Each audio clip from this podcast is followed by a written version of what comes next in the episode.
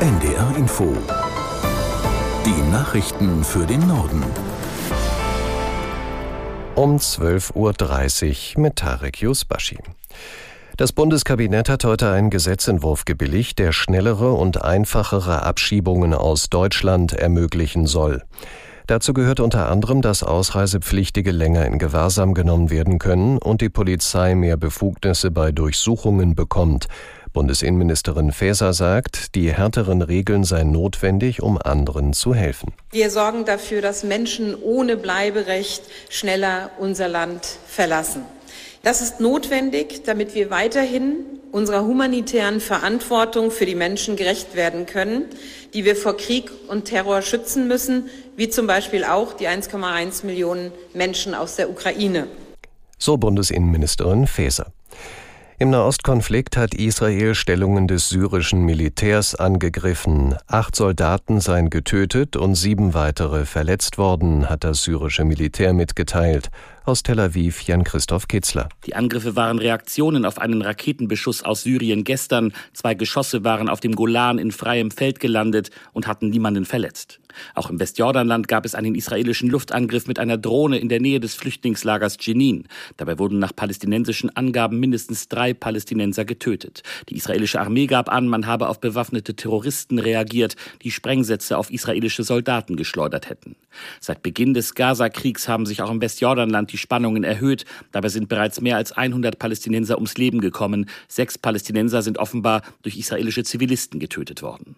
Im Gazastreifen ist indessen die humanitäre Lage weiter katastrophal. Insgesamt 59 Lkw waren in den letzten Tagen über die Grenze zu Ägypten gelassen worden. Sie hatten Wasser, Nahrungsmittel und medizinisches Material geladen. Israel droht Mitarbeitern der Vereinten Nationen damit, ihnen keine Visa mehr zu erteilen.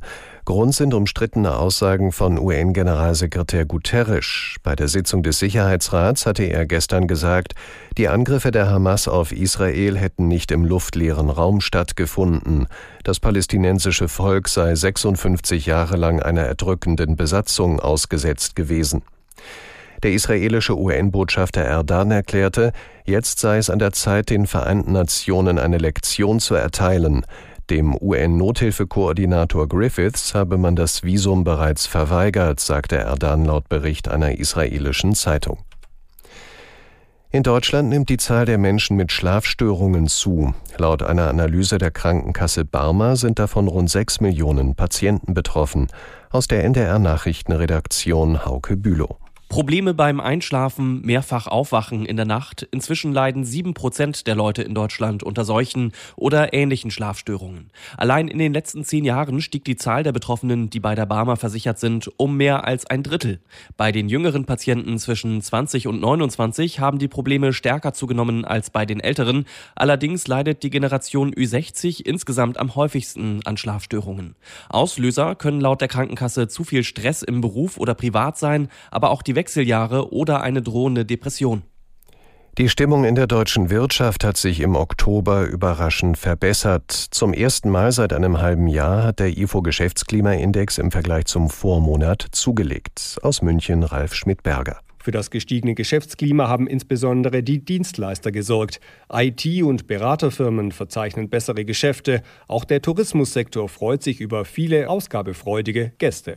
In der für Deutschland so wichtigen Industrie hat sich die aktuelle Lage nochmals verschlechtert. Die Industriefirmen zeigen sich mit Blick auf die kommenden Monate aber nicht mehr ganz so pessimistisch.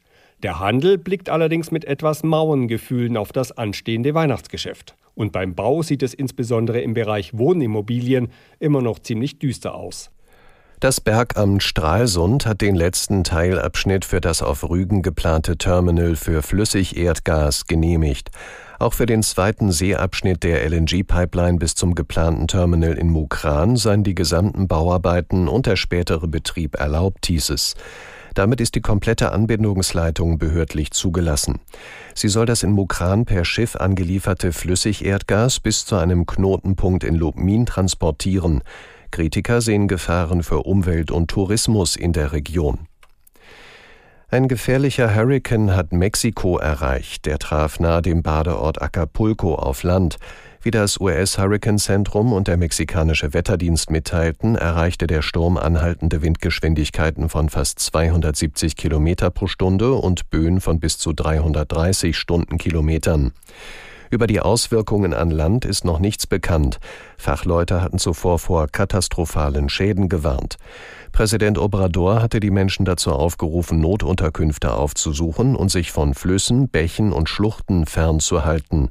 Vor Ort sind außerdem Soldaten im Einsatz und Schulen geschlossen.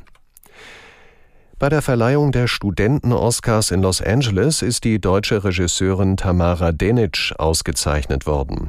Die Studentin der Hamburg Media School gewann in der Kategorie Erzählung den Oscar in Bronze für ihren Abschlussfilm Istina. In dem 30 Minuten geht es um eine serbische Fotojournalistin, die nach Bedrohungen fliehen muss. Der Dokumentarfilm Wings of Dust gewann den Doku-Studenten-Oscar in Gold. Die Musik dafür schrieb der Berliner Filmkomponist Sascha Blank. Und das waren die Nachrichten.